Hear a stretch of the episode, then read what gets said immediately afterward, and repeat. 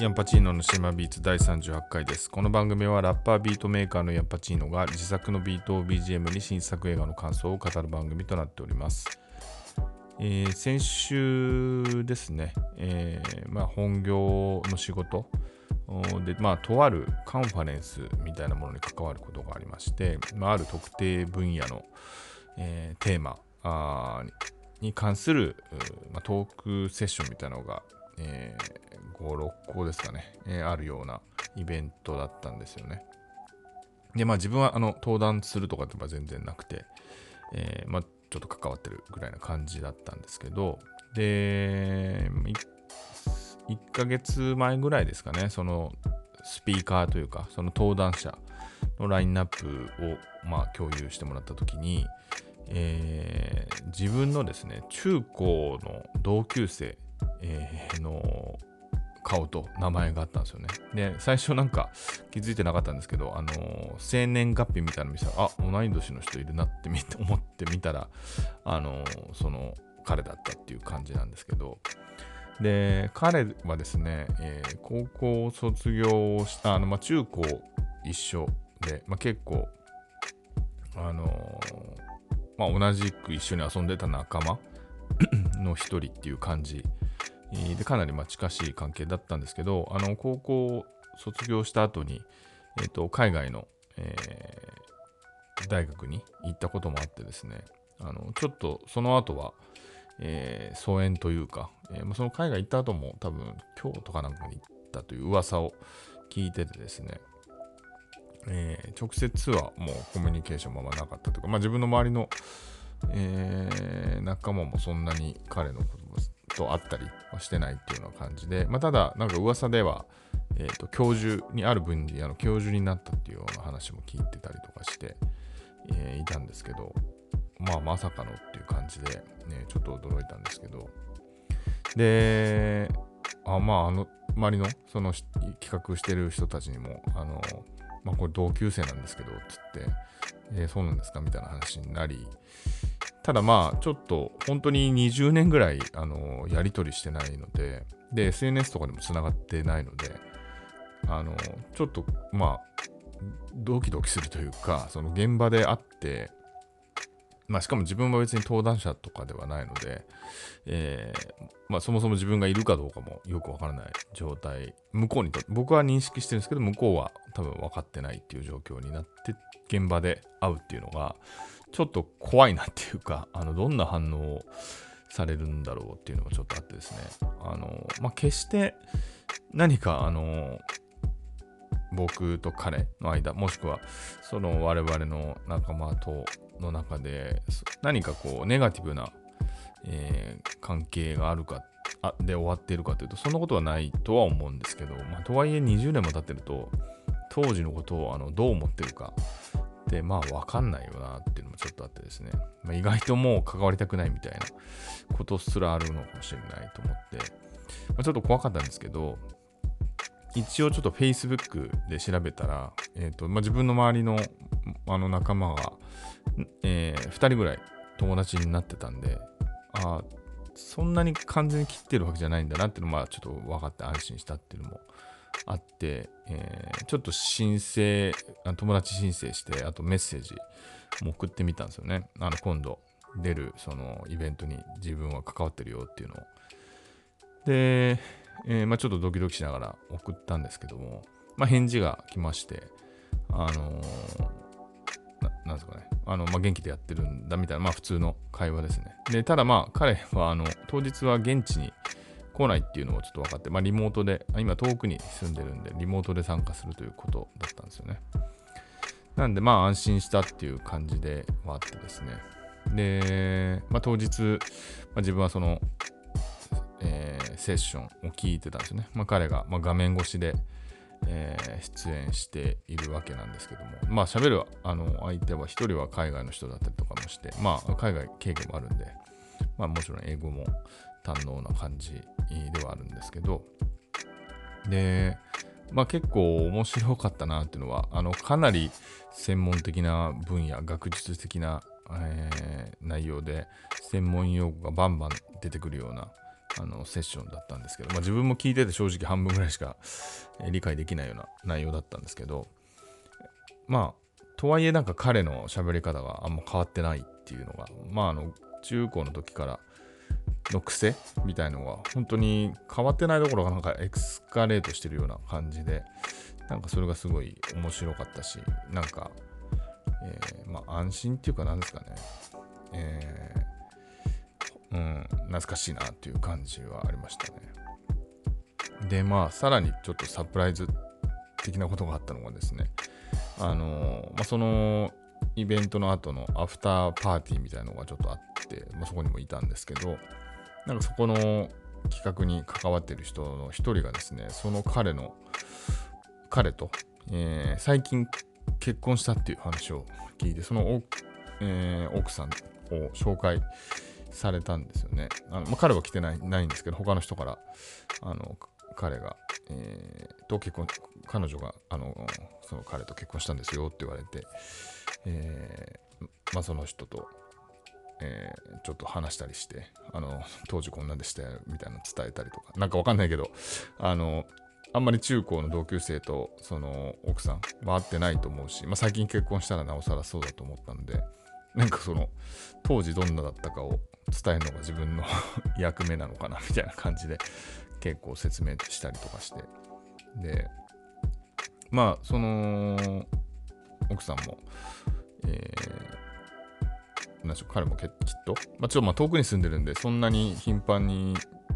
あの会うっていうのは難しいのかもしれないですけど、そういう近くに来たとき、まあ日本ではあるんで、近くに来たときあったら、誘ってあげてくださいねみたいなことを言われて、あ、そういう感じなのか、ちょっとわ分かんなかったから、ちょっと、あの、誘っていいかもちょっと分かんなかったんですけどね、みたいな感じで言いつつ、で、まあ終わってですね、あの彼にもそのセッションの感想と、えー、奥さんにもあったよみたいな感じのメッセージをして、えー、見たんですけど結構まああの返事は来たんですけど割とあっさり帰ってきたんでまあなんか飲み行こうよみたいなこともちょっと言う雰囲気でもなかったんで、えー、まああっさり終わったっていう感じなんですね。まあもし近く行って思い出したりしたら誘ってみてもいいのかもしれないんですけどまああのー、こんな感じ中高の同級生とかってこんな感じかなって気もしながらこの距離感っていうのもいいのかなとかちょっと思ったりもしてまあこれ合わない合わなければ合わなくてもいいのかなとか思ったりもしましたけど。はい。まあそんな話ですね。なんかあの、まあ、今日ある男という映画の感想を話そうと思うんですけど、まあちょっとその、まあ、自分の知らない、えー、ある人のその、ある人に対して、まあ、自分が知らない時間っていうのがあるっていうような話ではあるので、まあ、そうちょっと似たようなものを感じたというか、その同級生と会ってない時間の、しかも結構長い時間会ってないんで、なんかその自分の知らないその時間っていうのに思いを馳せたり、えー、するような映画だったんで、ちょっと共通点もあるんじゃないかと無理やりまとめてみました。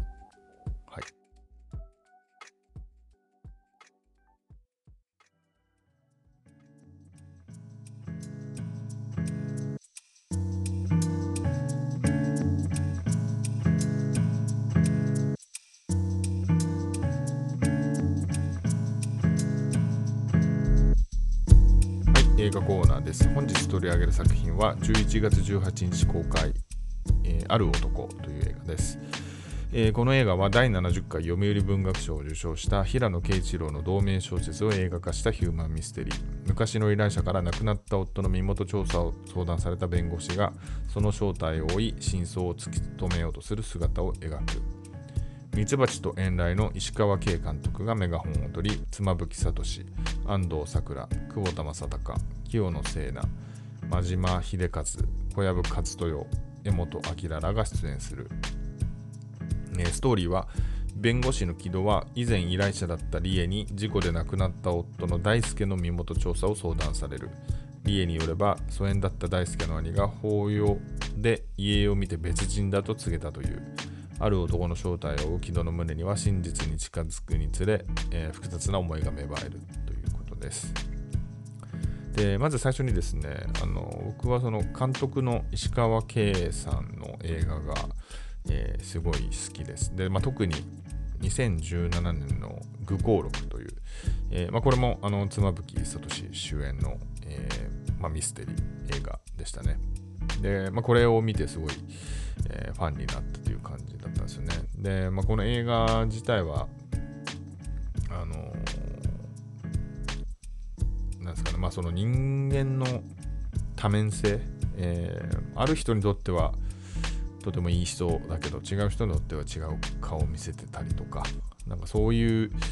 えー、まあ、リアリティみたいなところがすごい良かったですしあの、まあ、今回の映画とも結構共通点多いんですけど、まあ、主人公の妻夫木聡の、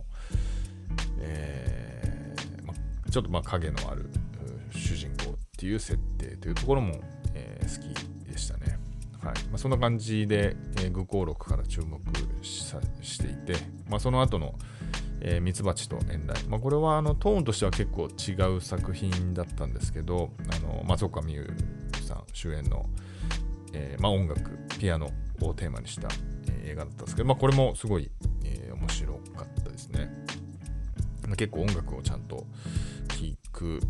たりとか、その音楽自体が結構映画と映画にまあ深くなんですかね、組み合わさってるというようなところが、えー、面白かったという記憶があります。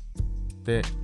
ただですね、あの去年の、えー、石川圭監督の作品のアークという作品、これはまあちょっと SF、えー、設定のあるような映画だったんですけども、これがですね、あんまりえー、僕的には、えー、乗れなかった作品でしたね。まあいろいろ、まあ、気になる部分が多かったりとか、まあ、したのもあって、えー、まああの映画としてもだいぶそれまでの作品とは毛色の違う作品、あの、だったというところもあってですね、まああんまり、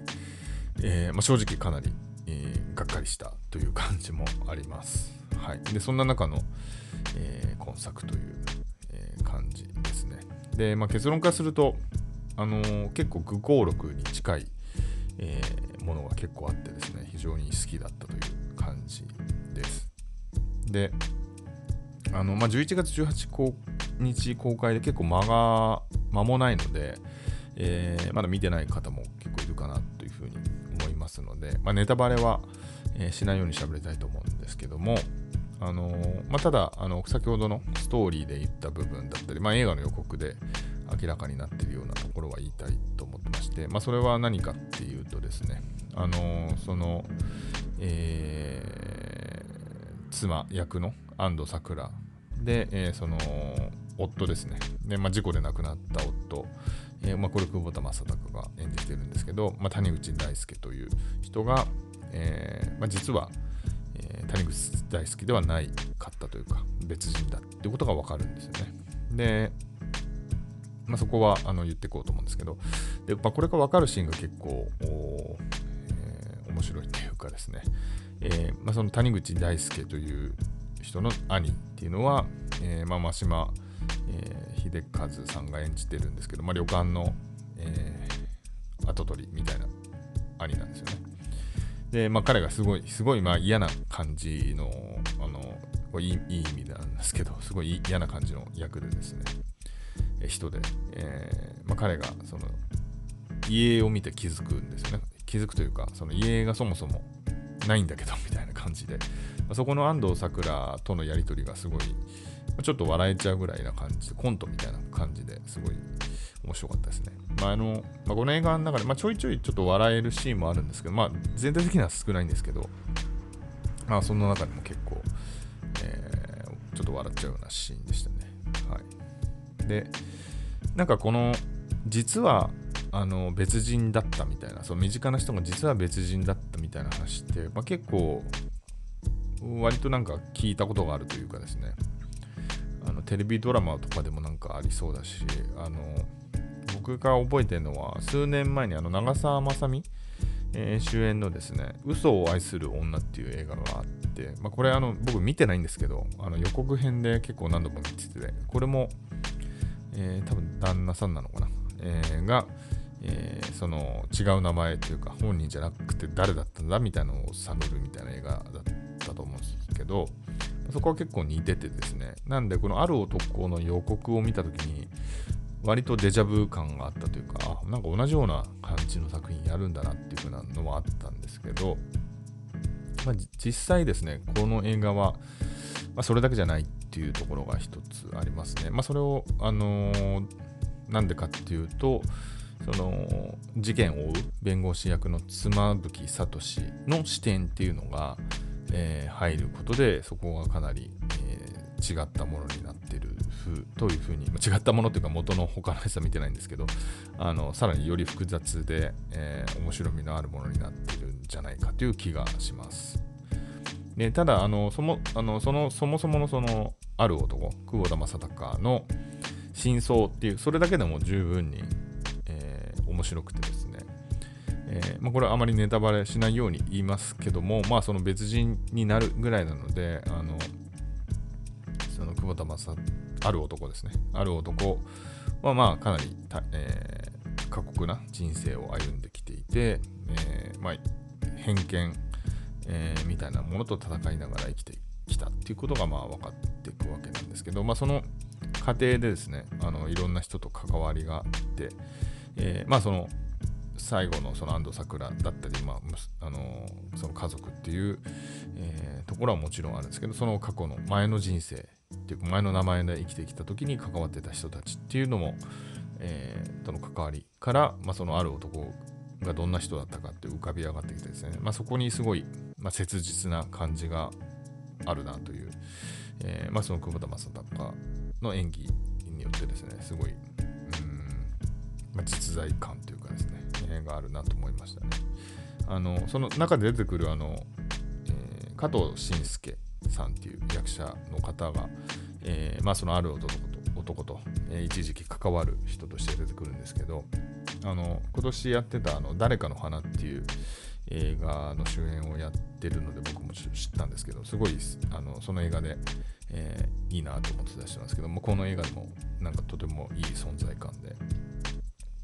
のそこも良かったですね。まあこの映画自体結構みんなすごいいいっていうか、あの役者が、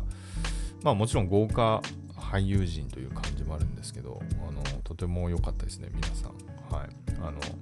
清野聖奈さんの役も良かったし、えー、あと誰だっけ？あと、中野大河さんも出てますけど、えー、もう良かったですしね。あの、まあ、小籔、小籔だけ小籔っていうのも変か。小籔さんも、あの、相棒役なんですけど、妻夫木の。それもすごい良かったですね。一瞬ほとんどそのまま小籔さんっぽい感じの時もありましたけど、はい。まあ、まあ、その笑いの要素のところ、ちょっと、えー、小籔さんのとこがいることで、えー、入ってる感じはありますね。で、まあ、あとは、やっぱりその、割とキーマンである、えっ、ー、と、江本明あ演じる、えっ、と、荻浦紀夫っていう、があって、まあ、そこのパートは結構、まあ、彼は結構狂言回し的な感じで出てくるんで、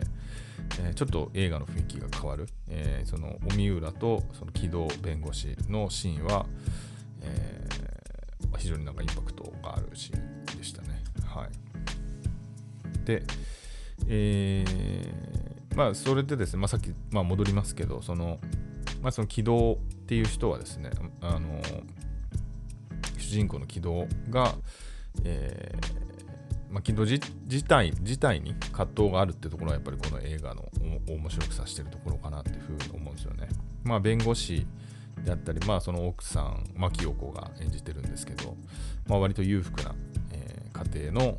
まあ、娘であるっていうことがなんとなくわかる役で、えーまあ、子供もいて幸せそうなんですけど、で、まあ、ちょっとあの設定としてですねあのその主人公の軌道っていうのはあの在日韓国人3世であるっていう設定が入るんですね。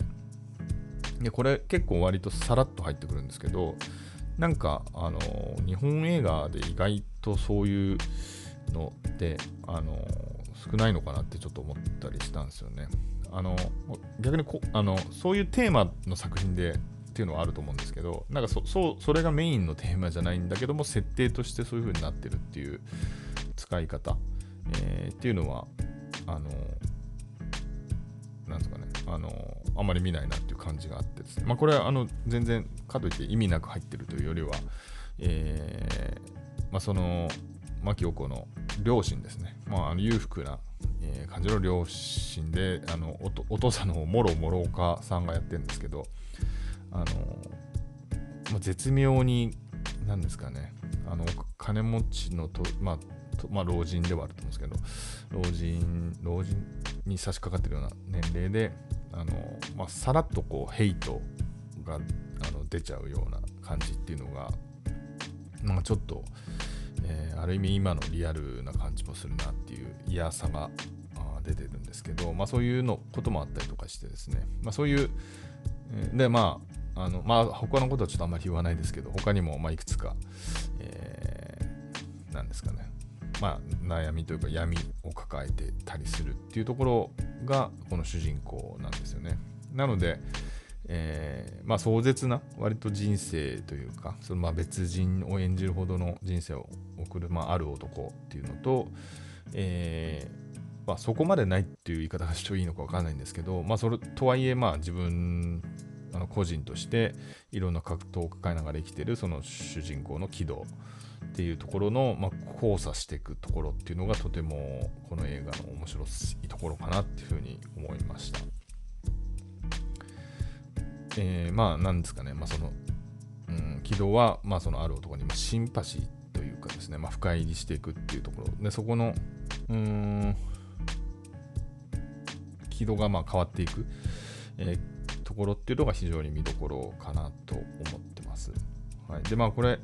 あの、まあ、最後の方ではまたラストも結構、えー、いろいろ考えたくなる要因、あの終わり方なんですよね。まあ余韻というか、あの、これはどういうことだったんだろうっていうふうな、えー、それぞれ考えてしまうような終わり方をするんですけども、まあ、そそこまでに至るですね、この映画、あ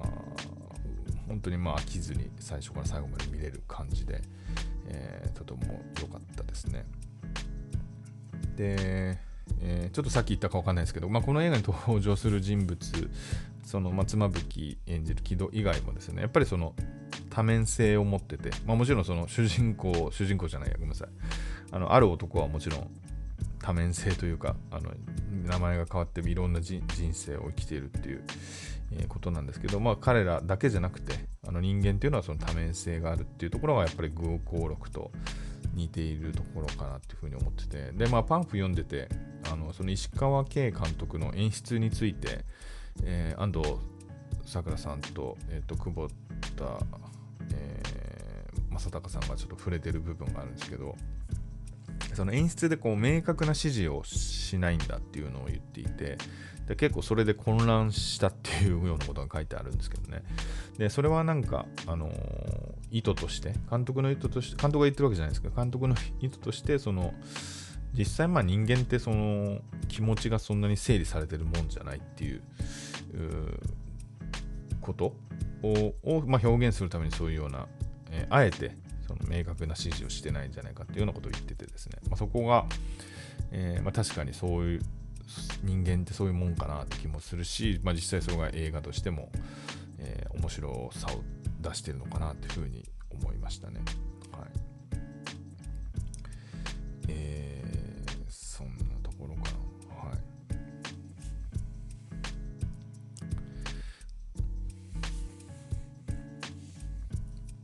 であと、まあ、あの、さっき言ったその、偏見、えー、っていうものと、まあ、その、実際の人は違う。まあ、これ当たり前のようなんですけど、実際、実生活を起きてると、あの、多分に偏見、その人の肩書きだったり、えーそまあ、育ちだったりいろんなものをですねあの無意識に取り入れて、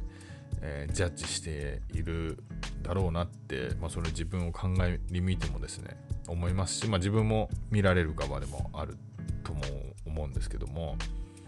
まあ、なんかそれに対してやっぱりあの、まあ、これはあんまりネタバレになるんであれですけど、まあ、実際その肩書きじゃない部分でその人と人との何ですかねあの生の、えー、思い出だったりその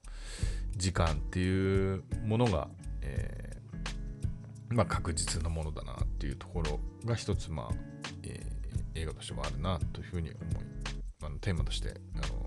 メッセージとしてあるなというふうに感じましたね。あのちょうどですね、えー、昨日かな、あのえー、ザリガニの鳴くところっていう、えー、あの海外の映画見たんですね。まあ、これも、まあ、ミステリーというか感じで、えーまあ、あのまあ、ものすごい近いっていう感じの映画ではないですけども、これもですね、その、まあ、いわゆるアウトサイダー的な環境で育った、えー、少女をめぐる、まあ、ミステリーなんですけども、まあ、その偏見というところが一つテーマになっているんですごいあの自分の中ではなんかつながるものを感じたりもしました。はい、で、えー、そうですね。はい、なので、えー、まあ相当ある男好きでしたという感じです。で、あとちょっと全然関係ないというか、関係ないというか、その映画見てた時の話なんですけど、この映画、えっとですね、池袋グランドシネマサンシャインで見てたと思うんですけども、えー、普通にですね、その、木戸がですね、えー、家族と夜中に喋っているシーンとかでものすごいこう低音がグーンってくるなっていうのがあってですねまあでもなんかあの石川圭監督の作品だとそういうことあるかなっていうかなんかすごい不吉な予兆みたいな感じで低音鳴らしてんのかなと思ってまあなんか斬新な演出だなって思ってたらあまりにそれが長く続くんでさすがにこれおかしいだろうと 思ってですねあのよく考えたら結構上の方の階にあるスクリーンでおそらくその最上階にあるのが iMAX スクリーンなんですよねきっと。でなのでおそらくなんですけどそこの低音が響いてたんだろうなってことに途中に気づき出してですね、えー、まあ低音って結構、あの、存在感があるというかあの、あの、伝わってくるものがあるんでこれってまあどう、まあ iMAX、iMAX 僕はあの好きなんで、あのまあ、どっかでこれ解決してもらえる日があるといいなっていうのはちょっと思いました、ちょっとノイズにはなったなっていう感じはあります。はい。えー、今回は以上です。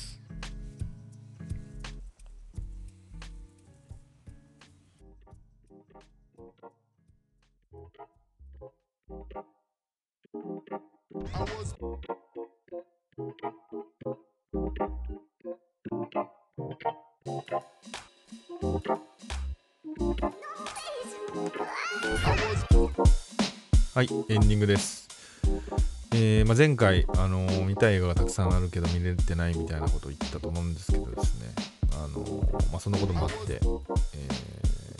実はですね、今日水曜日なんですけど、えーと、日曜日から4日連続映画館で映画見てまして、あまあ、日曜日はいいんですけど、月火水と仕事終わりに毎日映画見るっていう、えー、ちょっと貴族みたいな生活を送ってるんですけど、まあ、あのたまたまちょっと仕事がいい感じに早く終わりそうだっていうのとあとリモートをうまく利用してですね、えー、映画館近くのなんかワークスペースみたいなのであのお金払ってやったりとかしてですね強引にねじ込んでる感じなんですけどあの、まあ、ちょっとどうしてもね見れてないけど見たいなっていうのが多かったっていうのもあってと一日はちょっとギリギリに詰め込みすぎてあのちょっと間に合わなくなるというか冒頭見逃しかけたぐらいの作品があったんでちょっとあんまりやりすぎるのも良くないなっていうふうにはちょっと反省はしておりますが、えー、まあ、これ配信してるのはもう12月1日というか、まあ、明日あの今、えー、収録してるの10月11月30なんで明日から 12, 12月1日で、まあ、いよいよ12月なんですけどまあまだ見たいのがですねたくさんあるんで、まあ、それもあってちょっとちゃんとこう毎週消化していかなきゃみたいなあの謎の義務感で映画を見てるという感じです。はい。そんな感じで、えー、また来週も映画のお話を、えー、お送りしたいと思います。えー、来週8時ですね。木曜8時にお願いします。Thank you.